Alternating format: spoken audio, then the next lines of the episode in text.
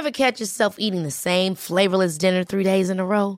Dreaming of something better? Well, HelloFresh is your guilt-free dream come true, baby. It's me, Kiki Palmer. Let's wake up those taste buds with hot, juicy pecan-crusted chicken or garlic butter shrimp scampi. Mm. Hello Fresh. Stop dreaming of all the delicious possibilities and dig in at HelloFresh.com. Let's get this dinner party started.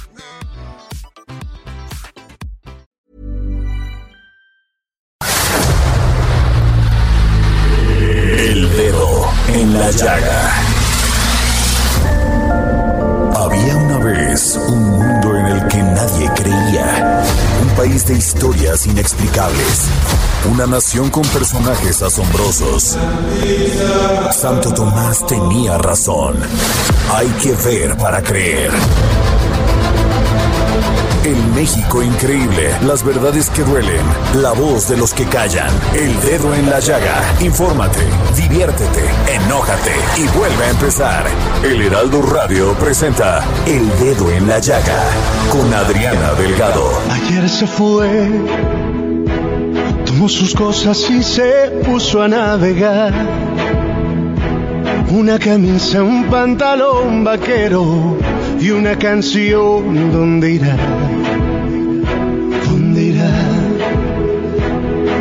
Así iniciamos el dedo en la llaga de este viernes 2 de septiembre del 2022 y estamos escuchando a este maravilloso cantautor español José Luis Perales que en esta ocasión canta con Carlos Rivera y hacen este dueto de esta maravillosa canción Un velero llamado Libertad. Toda esta semana en el dedo en la llaga le hemos dedicado las entradas musicales a este maravilloso José Luis Perales.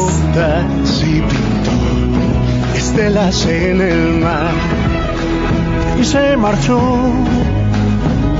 Y a su barco le llamó libertad.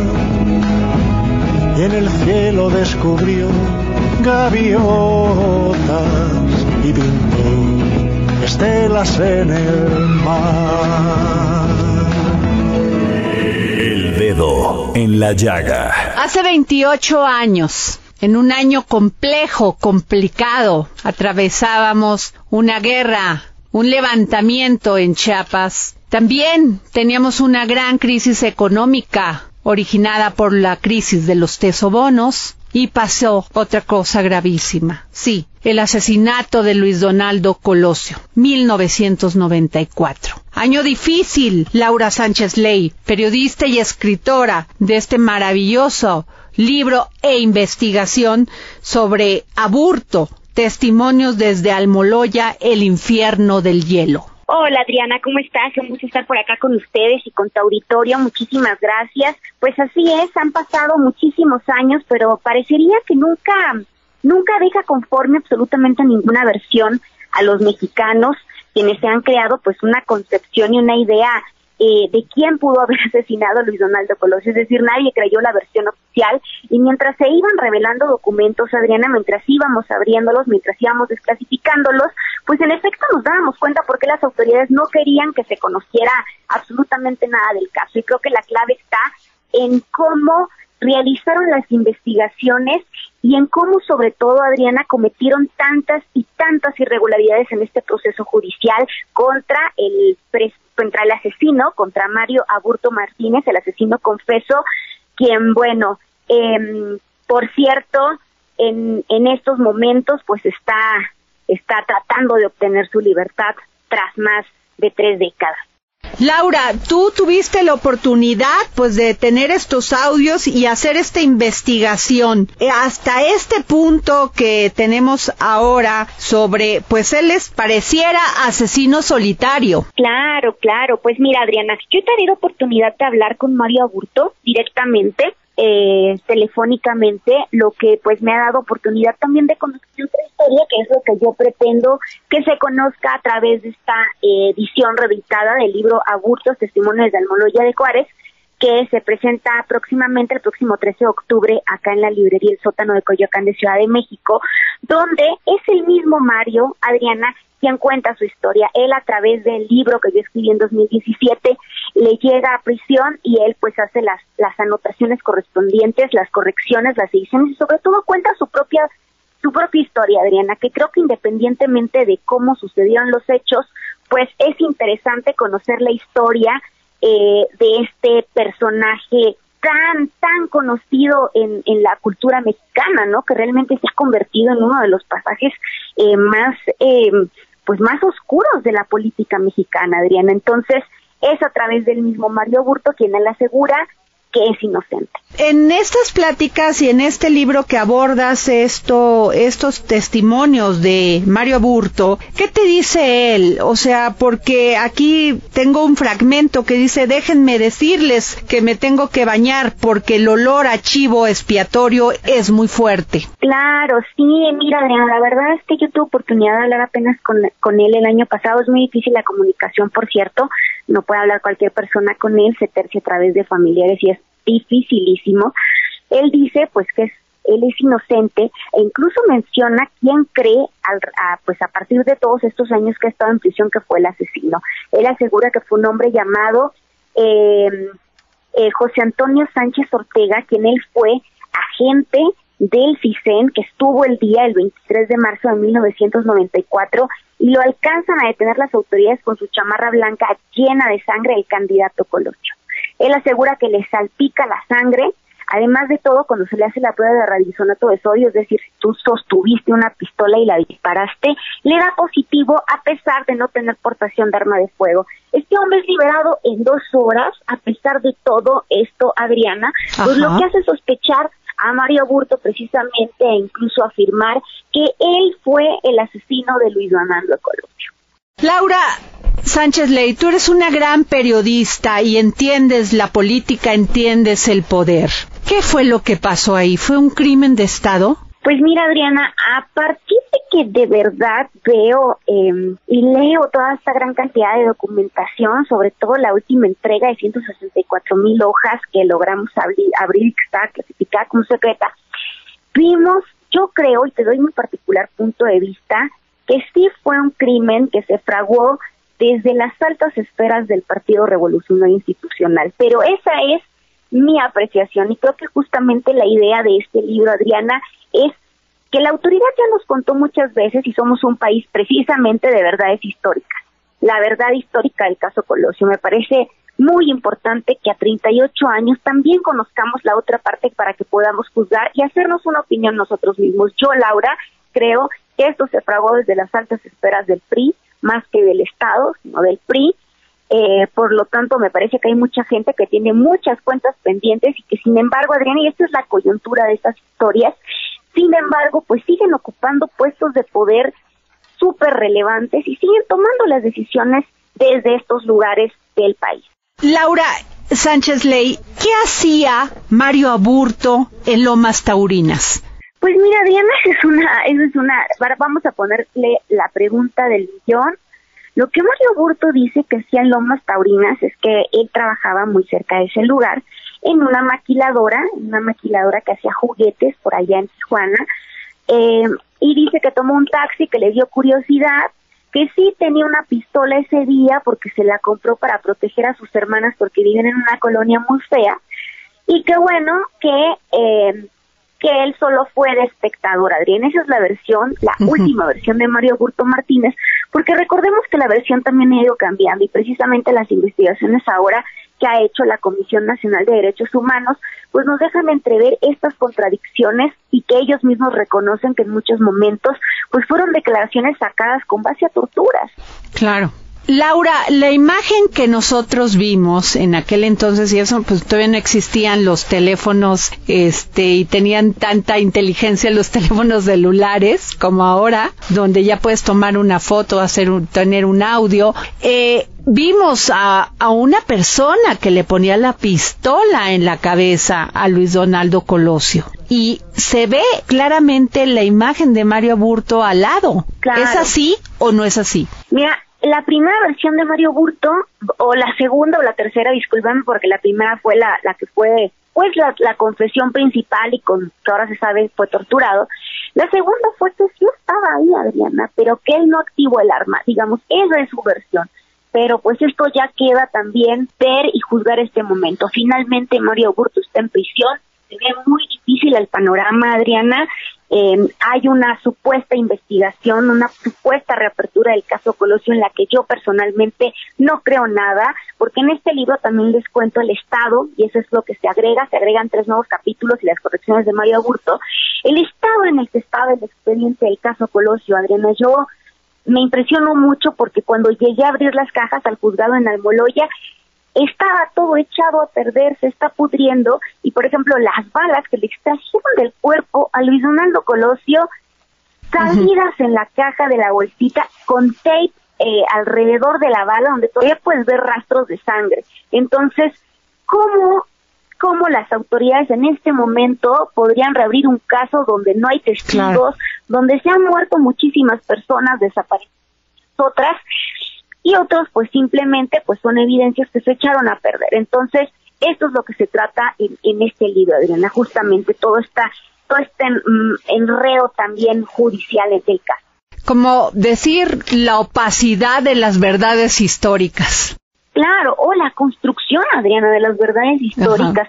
Somos un país que, que pues está acostumbrado a estas verdades históricas, está acostumbrado a esta, a esta única verdad construida por el Estado y parecería que cada que se abren nuevos archivos tenemos muchos casos, como el caso Ayotzinapa, como el caso Tlataya, como el caso de los accidentes de los secretarios de gobernación, pues nos damos cuenta que la verdad que nos salieron a decir los funcionarios pues está incompleta a medias o en algunos casos fue una mentira.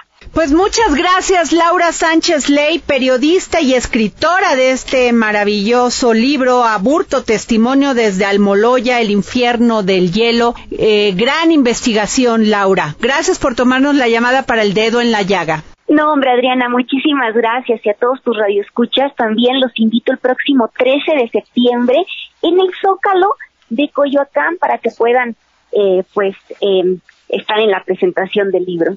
Muchas gracias, Laura. Muchas gracias. Hasta luego. Hasta luego. El dedo en la llaga. Y vamos con el historiador Ignacio Anaya, que hoy nos presenta en sus cápsulas del pasado la estatua del centauro del norte. Vamos con él. Cápsulas del pasado con el historiador Ignacio Anaya. Hola Adriana, hola amigos del dedo en la llaga, soy Ignacio Anaya y esta es mi cápsula del pasado. Estatuas, vaya que son todo un lío. Unos las quieren tumbar, otros las quieren defender y otros simplemente no les ponen mucha atención. ¿No se preguntan si sus escultores pensarán en cómo serán recibidas por futuras generaciones? Me parecería que detrás de cada estatua hay un sentimiento de verla perdurar ante el paso del tiempo. Pues bien, en este episodio les voy a contar un caso interesante sobre una estatua considerada controversial por algunos de quienes viven donde se encuentra. Como se podrá esperar, esta estatua pertenece a un sujeto, como suele suceder en varios casos, pero esta vez se trata de un mexicano, y su nombre seguramente lo conocen muy bien, Doroteo Arango, mejor conocido como Francisco Villa. En efecto, hay una estatua de Villa que se ha visto envuelta en este tema, la cual ha sido objeto de controversia en la ciudad de Tucson, Arizona, lugar donde se encuentra. Para muchos mexicanos, Francisco Villa es considerado uno de los principales héroes de la Revolución Mexicana, para otros un bandido y despiadado caudillo. Es difícil ponerlo en medio, pero para eso hay excelentes historiadores que han trabajado y analizado al personaje. Pero retomando el caso de la estatua, un grupo de ciudadanos estadounidenses no está de acuerdo con tener la estatua del Centauro del Norte, pues lo consideran inapropiado debido a que Villa atacó Estados Unidos en 1916. Su principal acto fue el ataque al poblado de Columbus, Nuevo México, donde resultaron muertos entre 15 y 18 estadounidenses. Esto terminaría provocando la expedición punitiva en México por parte de Estados Unidos. La estatua fue un regalo de México y la Agrupación Nacional Periodista de Estados Unidos, siendo revelada en 1981. Muestra al personaje arriba de un caballo. Tiene una altura de poco más de 4 metros y está hecha de bronce. Fue hecha por Julián Martínez y Javier Portilla. Cabe mencionar que la mayoría de los que se oponen a la estatua provienen de grupos conservadores de dicho país, mientras que la defensa de la estatua se ha dado más por la comunidad mexicana que allí vive. incluyendo a diversos académicos de las universidades ahí presentes, ya que sienten que representa la presencia mexicana en Estados Unidos y simboliza la cultura de nuestro país. Hasta la fecha, la estatua sigue ahí presente, en el centro de la ciudad, y no parece haber intenciones de quitarla. ¿Y ustedes qué opinan sobre dicho personaje? En México, sus estatuas, que hay varias, casi no son cuestionadas, a pesar de que de vez en cuando uno se puede topar con gente que aborrece a Francisco Villa, y evocan rápidamente sus acciones más criticables. Así pasa en un país donde gran parte de la población ve a sus personajes en blanco y negro. Espero que les haya gustado este episodio y recuerden escucharnos en Spotify. Muchas gracias y hasta la próxima.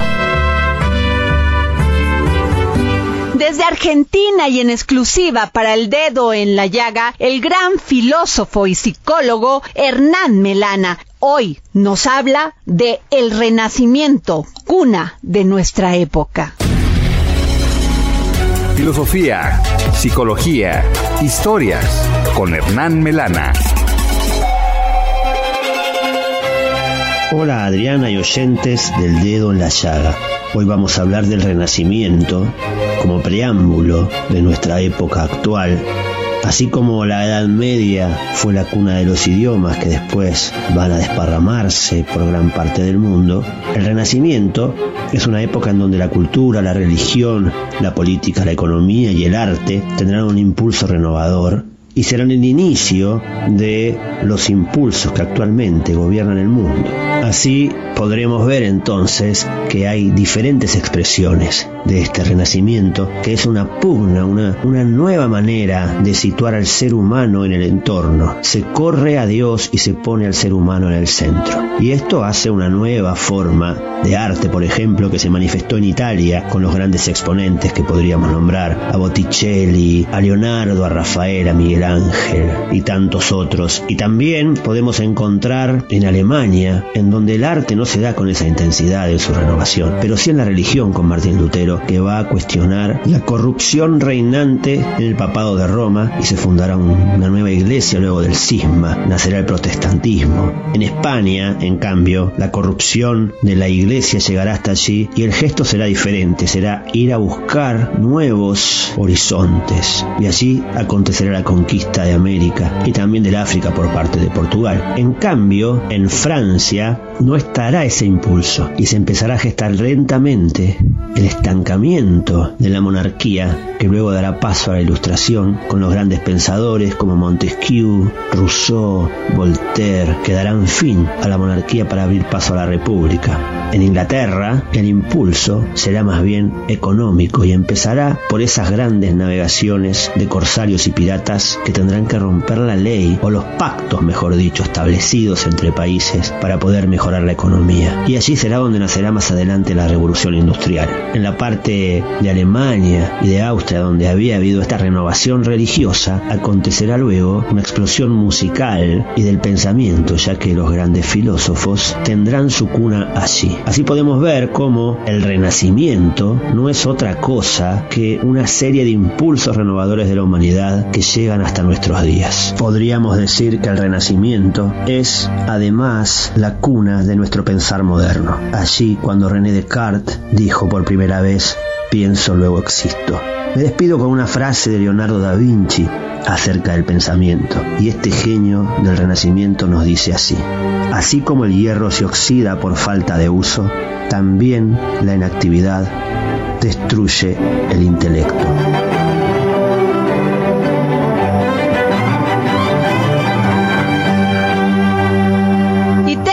Esta colaboración maravillosa para Mente Mujer de mi compañero Antonio Anistro, que hoy nos habla de Adara, la niña genio. Adara es una niña de 11 años que tiene un coeficiente intelectual por encima de Albert Einstein. Mente Mujer, un espacio en donde damos voz a la mente de todas las mujeres, con Adriana Delgado.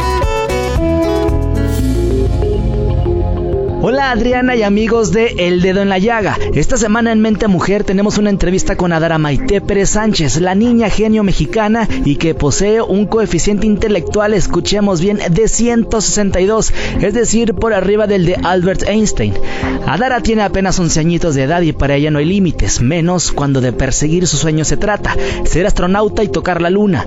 A su corta edad ya cuenta con dos carreras universitarias vitales para su camino profesional, una ingeniería industrial en sistemas y otra en matemáticas. Además, cuenta con un diplomado en ondas gravitacionales por la Universidad Nacional Autónoma de México, otro en agujeros negros, además de materia oscura y envejecimiento del espacio. Su gusto por el espacio exterior y su interminable análisis comenzó cuando tenía alrededor de cuatro años. Dibujaba naves e imaginaba que viajaba en particular a la luna. Todavía sus muñecas de juego llevan el traje de astronauta. Pero no, no todo ha sido miel sobre hojuelas para ella. En dicha entrevista nos cuenta que a temprana edad fue diagnosticada con autismo y esto la llevó a ser objeto de comentarios negativos entre sus compañeros y aunque la convivencia diaria se convirtió en una dificultad, no fue impedimento para seguir adelante a pesar de su corta edad. En días pasados, la niña fue invitada por la Agencia Espacial Mexicana a dar un recorrido por sus instalaciones y a sumarse en distintas tareas con ellos. Por supuesto, Adara quiere estar en la NASA. Para esto también acaba de entrar apenas este lunes a una maestría en ciencias de ingeniería mecánica y tiene 11 años, pero efectivamente no tiene límites para alcanzar las estrellas. Adriana y amigos de El Dedo en la Llaga, si quieren saber más sobre esta entrevista, no se pierdan Mente Mujer de esta semana. Recuerden que salimos todos los lunes en el periódico impreso y digital. Yo soy Antonio Anistro y nos escuchamos en la siguiente. Mente Mujer, la voz que inspira. Si usted quiere saber qué comer y qué beber durante este fin de semana, sin duda tiene que escuchar a Miriam Lira y su momento GastroLab. Y hoy nos tiene la historia del pambazo. ¿Quién no ha probado este manjar? GastroLab. Historia, recetas, materia prima y un sinfín de cosas que a todos nos interesan.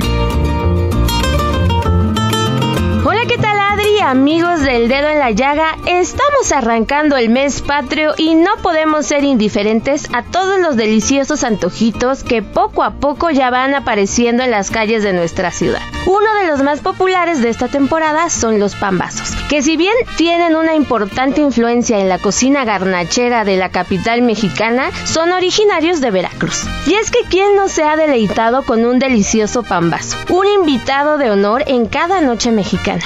Pero poco sabemos de su historia. De entrada, la apariencia del pambazo es inconfundible. Está relleno con una mezcla de papas con chorizo y cubierto por una salsa de chile guajillo que le da ese tono rojizo tan característico. Se asemeja a una especie de torta, pero su sabor es muy diferente. Como suele pasar con muchos antojitos o platillos tradicionales, el pambazo se rellena y prepara de manera muy diferente en cada región del país. Sin embargo, todas parten de la misma combinación. Antes de que el pan con el que se hace este pambazo aterrizara en tierras mexicanas, en España se preparaba un pan llamado pan vaso, el cual se elaboraba a partir de la mezcla de harina cernida y trigo de baja calidad. Era un pan destinado a las clases bajas. Con los años, el nombre derivó a pambazo y se adquiría en las pambacerías. El pambazo, el pan llegó a Veracruz, que como les decía en un inicio, es la tierra de este platillo. Su creador fue un cocinero de nombre Joseph Tudos, quien creó este antojito en honor a la emperatriz Carlota, esposa de Maximiliano de Habsburgo.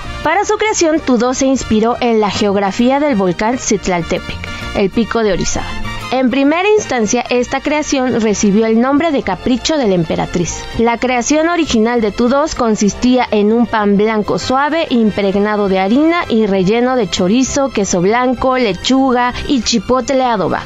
Pero como pasa con toda creación culinaria, la receta fue evolucionando, pero la esencia sigue siendo la misma. En Jalapa, el pambazo suele prepararse con frijol, mayonesa, jamón, pollo deshebrado, chorizo, lechuga, cebollita y chile chipotle adobado. ¿A poco no se les antojó? Ahora que ya conocen la historia de uno de los antojitos más deliciosos de México, aprende a prepararlo. Entra a gastrolabweb.com y descubre deliciosas recetas. Síguenos en redes sociales arroba heraldo Gastrolab y por supuesto nos escuchamos el próximo viernes con más antojitos aquí en El Dedo en la Llaga. El Dedo en la Llaga. Y se marchó y a su barco le llamó libertad. Y en el cielo descubrió gaviotas y pintó estelas en el mar. Y se marchó y a su barco le llamó libertad. Y en el cielo descubrió gaviotas y pintó estelas en el mar. Vamos a una pausa y regresamos aquí para seguir poniendo el dedo en la llaga. Sígame a mi Twitter, arroba Adri Delgado Ruiz y regresamos. Su corazón busca una forma diferente de vivir. Pero las olas le gritaron vete con los demás, la y la la, con los demás. Y se durmió y la noche le gritó. El dedo en la llaga. Sigue a Adriana Delgado en su cuenta de Twitter en arroba Adri Delgado Ruiz.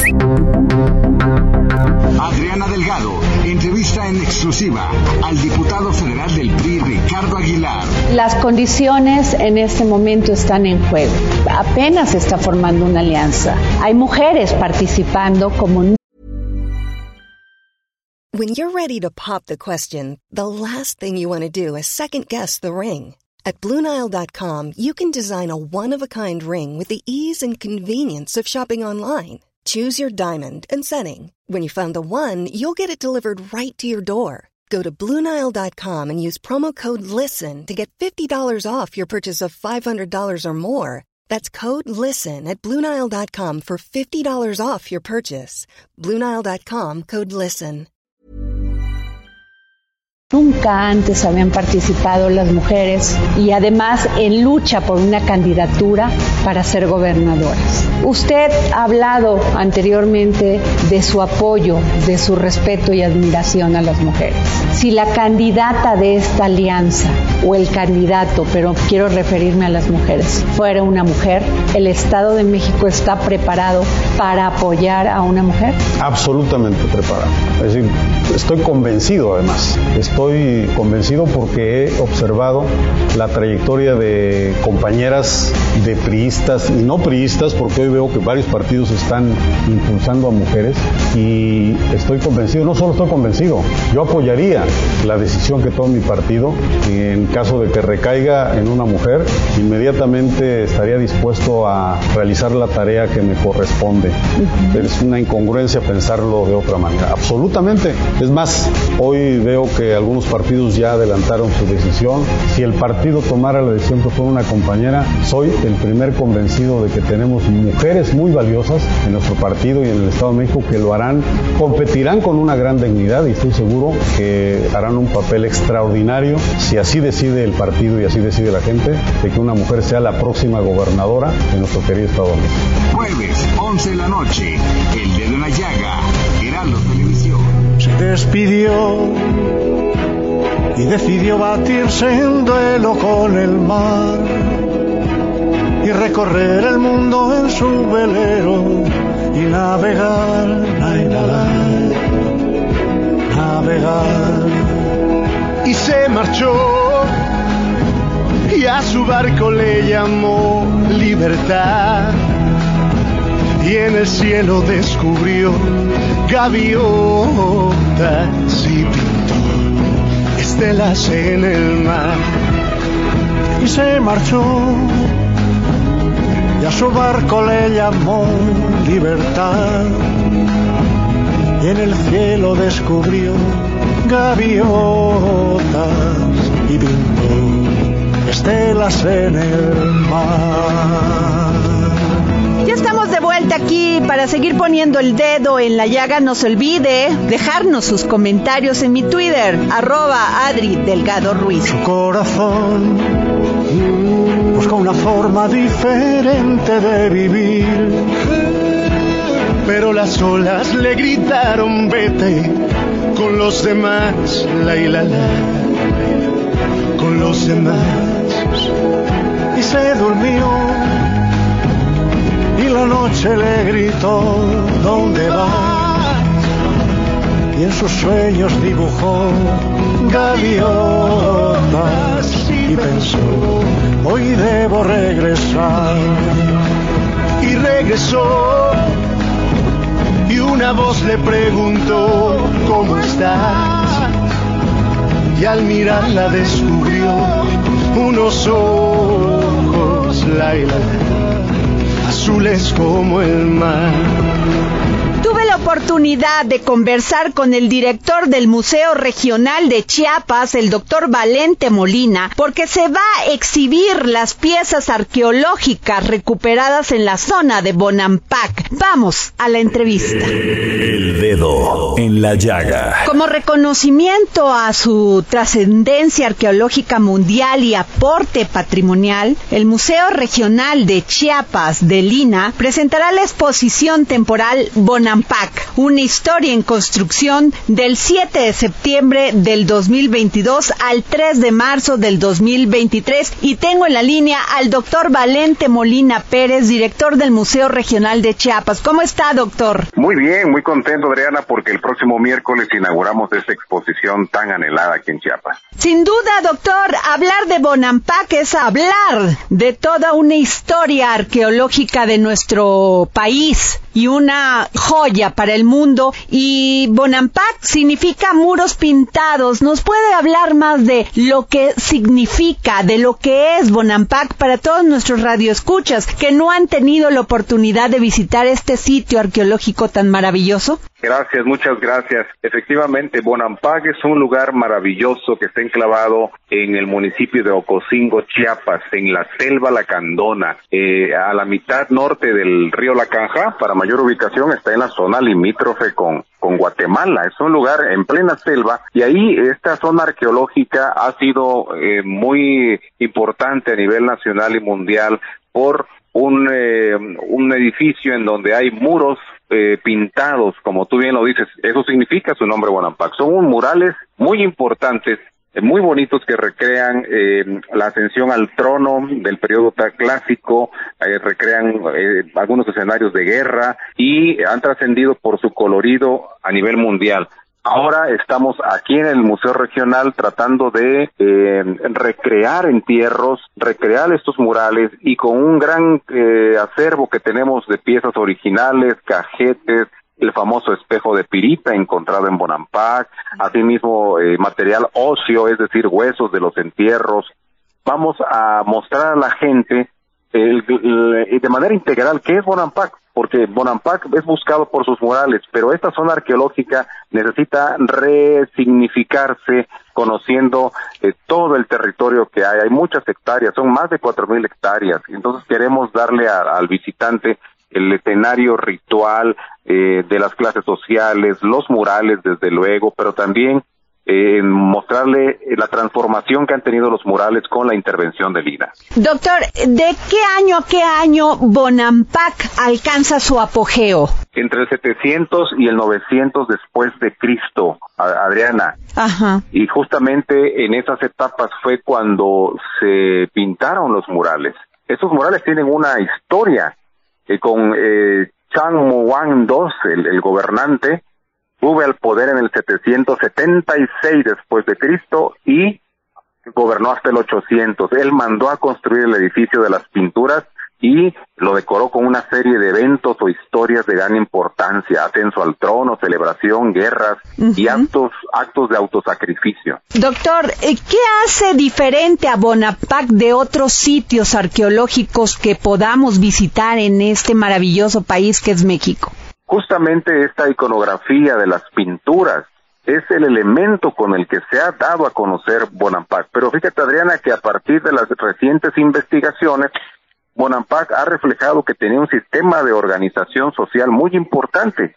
Es decir, estamos hablando de procesos sociales que acompañan a esta fama que ya tiene Bonampak por sus murales. Justamente es lo que queremos recrear en esta exposición. Los murales, este doctor Valente Molina Pérez, eh, algunas personas conocemos pues murales de varias partes del país que se dieron en otras civilizaciones más antiguas o más jóvenes, pero ¿qué es lo que nos reflejan estos murales? Estos murales eh, reflejan un sistema eh, de organización muy completo significa que los mayas en este tiempo, entre el 700 y el 800 después de Cristo, tenían un sistema de gobernanza muy estructurado. Eh, los murales reflejan esta ascensión al trono de eh, Changwan II, pero también nos, nos significa que había habían periodos bien planeados para los gobernantes y el relevo del,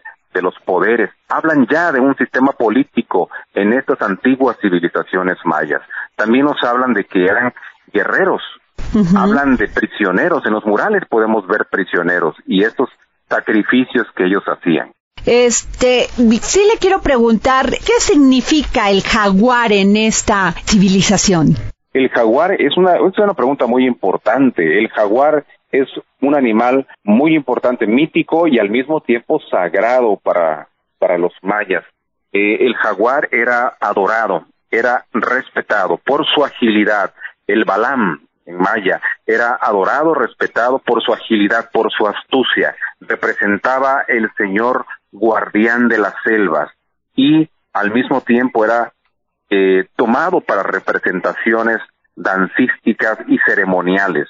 El jaguar desde entonces nos hablaba de una aleación entre la naturaleza y el ser humano. Ellos se entendían y se asimilaban como parte de este entorno biosocial natural de la selva. Actualmente, Adriana, que debemos de procurar un profundo respeto a la naturaleza y sobre todo a la biodiversidad. Pues sin duda muy importante, doctor Valente Molina Pérez, director del Museo Regional de Chiapas. Gracias por compartirnos esta maravillosa este, exposición que se va a llevar en el Museo Regional sobre Bonampak y le agradezco mucho que nos haya tomado la llamada para el dedo en la llaga. Al contrario, los esperamos a partir del 7 de septiembre en el Museo Regional que está en la capital de Chiapas, Tuxtla Gutiérrez. Muchas gracias. El dedo en la llaga. Y hoy estreno sección aquí, en El dedo en la llaga y para ustedes. Escucharemos qué recomendaciones cultural tenemos para este fin de semana con Alida Piñón.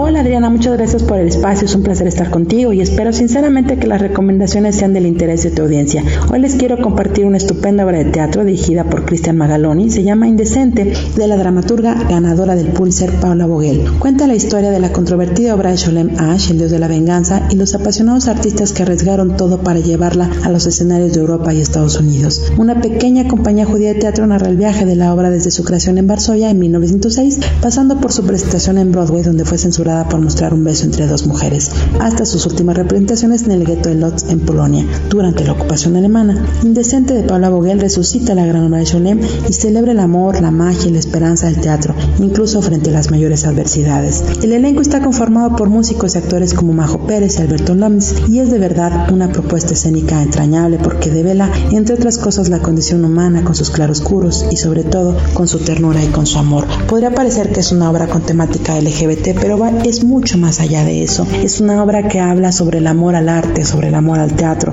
sobre el amor a la escena y particularmente sobre el amor a la vida. Es muy conmovedora, todo está en su lugar, el vestuario, la escenografía, la iluminación. Es de verdad una pieza que ustedes van a disfrutar muchísimo y diría incluso hasta las lágrimas. Tiene funciones los jueves y viernes a las 20 horas, sábado 19 horas y domingo a las 18 horas en el Teatro Helénico. Las localidades son desde 205 pesos. Además, les quiero contar que el taller coreográfico de la UNAM está de fiesta por su 50 aniversario. La temporada de celebración arrancó hace unos días y a lo largo de septiembre, noviembre y diciembre ofrecerá obras de estreno y piezas de repertorio creadas por su fundadora Gloria Contreras, fallecida en 2015. Es una compañía de gran tradición que ha marcado un hito en la danza nacional. Sus funciones son viernes en la Facultad de Arquitectura y los domingos en la Sala Miguel Covarrubias en el Centro Cultural Universitario, en ambos recintos a las 12.30 del día. El costo de entrada es de 80 pesos con descuentos a maestros, estudiantes y adultos mayores. Y bueno, además quiero hacerles el hincapié en que se trata de una de las compañías pues de mayor tradición porque a lo largo de todo este medio siglo se ha dedicado no solamente a difundir la danza como una disciplina artística, sino sobre todo la danza entre jóvenes, acercarse al arte desde la juventud y desde una etapa tan creativa como la isla universitaria, se convirtió en una cuna de un público que está dispuesto a ir a una expresión artística pues muy muy subjetiva y que bueno, hay que ir a verla con los ojos y el corazón muy abiertos para dejarte sorprender por la danza y por el movimiento del cuerpo. Los invito a leer la sección de artes en el Heraldo de México y nos escuchamos muy pronto nuevamente. Muchas gracias Adriana. Y tengo una gran entrevista que le realicé a la joven atleta Carla Jimena Serrano, una joven atleta que ha destacado en esta disciplina, la marcha. El dedo en la llaga. Tiene 18 años de edad. Nació en Michoacán, un estado complicado, complejo por las situaciones de violencia y delincuencia. Sin embargo, eso a ella no le importa porque su capacidad, su esfuerzo y disciplina la han llevado hasta donde está. Carla Serrano, una mujer que conquistó el oro en atletismo. ¿Cómo estás, Carla? Hola, muchas gracias por la entrevista. Muy bien. A ver, Carla, qué difícil es en estos momentos que alguien tenga esa pasión para lograr algo en circunstancias totalmente complicadas y adversas. Sin embargo, para ti eso no es un dique, al contrario, es una manera de superarte. ¿Cómo fue que ganaste esta medalla de oro en Cali, en este, circuito de marcha? Bueno, eh, yo tuve diferentes competencias en todo el año. Iniciamos con la que está comentando, que fue en Podebrady, en República Checa. En esa competencia, pues logré clasificar hacia el Mundial. Eh, la nos apoyó durante todo el año con diferentes competencias, fue esa, y también el de La Coruña, que fue en España, que igual gané. Eh, todo eso me sirvió de preparación pues para el Mundial de Atletismo que se realizó en agosto. Carla, se dice fácil, pero, ah, pero todo esto lleva una gran preparación y disciplina. ¿Cómo es tu día? Bueno, yo vivo actualmente en el Centro de Alto Rendimiento en, en la Ciudad de México y bueno, pues yo me despierto desde las 8 de la mañana a entrenar. Tengo dos sesiones al día y bueno, digamos que la más pesada es la de la mañana. Y bueno, pues trato de mezclar la escuela con pues con el entrenamiento. Ahí, este, ¿y cómo le haces? Porque muchas personas, muchos jóvenes de ahora dicen, no, yo si estudio, pues no puedo, no me da tiempo para hacer otras cosas. Bueno, pues en el CENAR nos ayudan mucho con la escuela, nos apoyan la verdad eh, nos dan horarios flexibles pues para poder entrenar bien, digamos que le dan más prioridad al deporte ahí, pero claro, sin dejar la escuela. Entonces creo que no es excusa pues para dejar de estudiar. Oye Carla, después de todo lo que ha pasado últimamente, que muchos atletas este pues denuncian que no se les apoya, por lo que escucho contigo ha sido diferente. Sí, claro, bueno, creo que han habido diferentes problemáticas entre la Federación de Atletismo y la CONADE, que es eh, completamente diferente. Eh, igual no me apoyaron para este mundial porque la CONADE no puede recibir, la Federación de Atletismo no puede recibir apoyo de la CONADE debido al problema que tuvieron de muchos millones que les quedó a deber. Ajá. Pero yo tuve que pagarme el vuelo y pues el hospedaje y alimentación en Cali, pero ya está en, bueno, ya me reembolsaron el dinero. Carla, tú actualmente tienes 18 años de edad. Así es. Aparte, pues te quedan todavía muchos años para seguir en esta carrera, pero que es una carrera muy demandante, ¿no? Sí, bueno, pues me queda un año aún en la etapa de juvenil, pero ya al pasar a la mayor, pues tengo que hacer 20 kilómetros, que es el doble de la prueba que hago ahora. Carla, eh, ¿cómo es que decides ya entrar a un esquema y practicar un deporte de manera profesional? ¿Qué se em, requiere? ¿Qué se requiere? Porque yo sí creo que el deporte eh, hace que los jóvenes se alejen de las drogas y el alcohol, pero tiene que ver también mucho el incentivo que reciban de sus padres, la emoción que reciban de sus padres para que puedan practicar esto cuando son muy jóvenes. Sí, claro. Eh, bueno, pues yo creo que se debe mucho al apoyo que he tenido de mi familia, este, principalmente de mi mamá. Y bueno, pues desde que me ofrecieron mi entrenador Ignacio Zamudio el irme a entrenar al CENAR, que pues ya es un centro de alto rendimiento, pues creo que sí implica mucha disciplina, mucho enfoque hacia pues al deporte. Entonces creo que yo siempre iba decidida pues a mostrar eso, ¿verdad? Así es. Y bueno, Carla, ¿qué sigue contigo? ¿Qué sigue con todo este estos triunfos que has logrado para México? Eh, bueno, pues ahora sigue descansar. Estoy aquí en mi casa en Zitácuaro, Michoacán. Eh, tengo una competencia, me parece que en octubre, y bueno, pues estaremos preparándonos para las del siguiente año. Pues muchas gracias, Carla. Siempre es un placer hablar con alguien que nos da una prueba más de que México puede salir adelante, que los jóvenes no todos están en temas de delincuencia, de drogas, sino que hay jóvenes como tú, mujeres como tú, que nos ponen esa medalla de oro enfrente para decir sí se puede. Gracias, Carla. Sí, muchas gracias por la entrevista. Para mí es un honor pues representar a México. Muchas gracias, Carla. Gracias. El dedo en la llaga. Libros, libros, libros con Exxon a la milla, gran promotor cultural que hoy nos habla de este libro, Recuerdos de un jardinero inglés, de Reinald Arkel. Y recuerden, quien me siga en este momento a mi Twitter, arroba Adri Delgado Ruiz, se va a llevar un ejemplar de este maravilloso libro. Libros, libros, libros, con Exxon a la milla.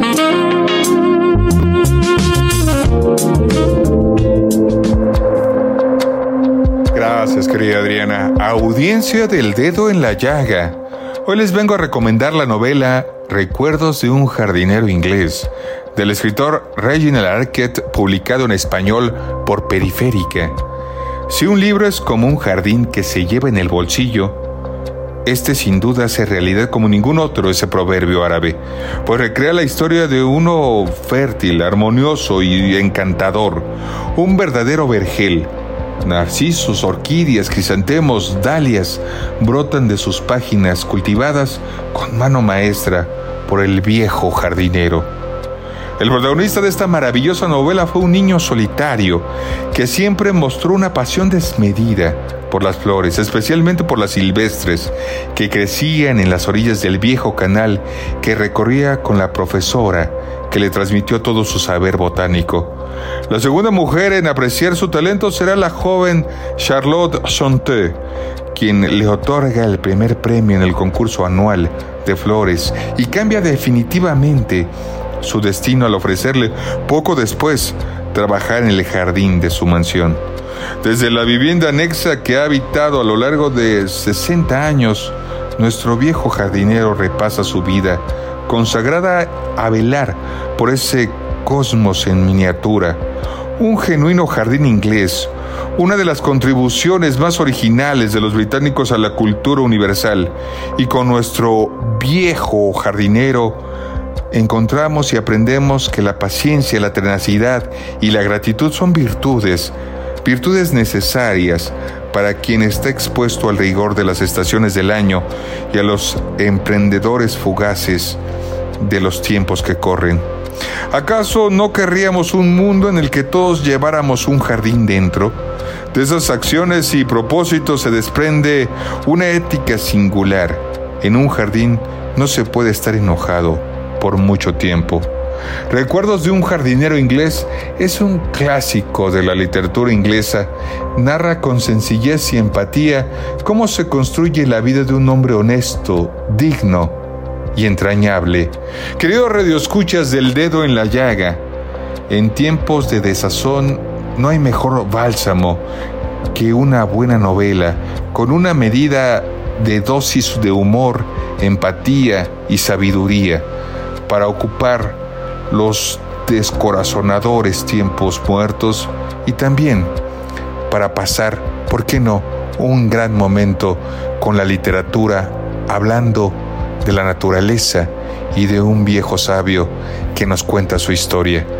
Queridos radioescuchas del dedo en la llaga, un ejemplar de recuerdos de un jardinero inglés para la primera persona que escriba al Twitter Adri Delgado Ruiz. Muchas gracias Adriana como siempre, hasta la próxima y por favor, cuídense mucho.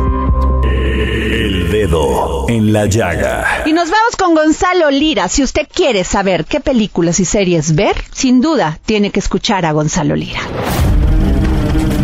Es tiempo del séptimo arte. Películas, cortometrajes, series, documentales y excelente música. Con Gonzalo Lira.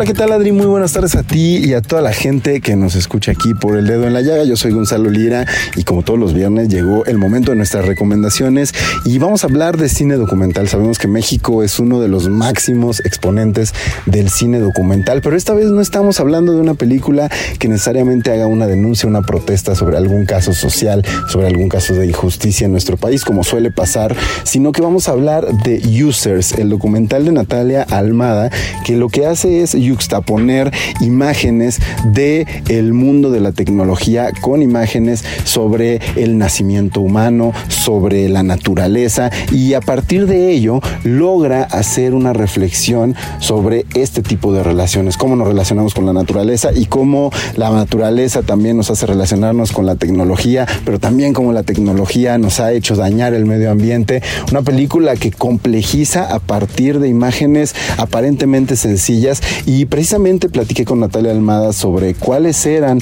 las cosas que la motivaban, que la empujaron a hacer este documental. Vamos a escucharla. El ser mamá para mí me lanzó al futuro en, en imaginación y en ver el futuro de otra forma en el que yo tenía como algo, este, en inglés se dice at stake, como que yo tenía un, un algo en juego. El progreso es algo como, es una línea recta hacia el futuro y que va a ser mejor. Y no lo veo así, yo creo que no es, la vida no es así, no es tan, este, es más como dices tú, es, es más inútil, es más, este, eh, sisifiano, ¿no? Entonces sí, quería como abarcar esa idea del progreso, pero de una forma un poco más compleja, asumiendo también lo absurdo. Users ya está en las salas de cine, yo me despido, nos escuchamos la próxima semana. Bye. Muchas gracias por escucharnos y como siempre les digo, gracias por permitirnos entrar en su corazón. Tenga usted un gran fin de semana y disfrútelo con sus seres queridos. Nos vemos el lunes. Estelas en el mar.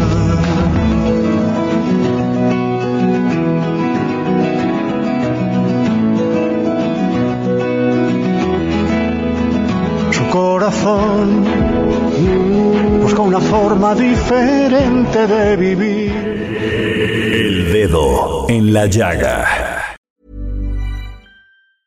Ever catch yourself eating the same flavorless dinner three days in a row?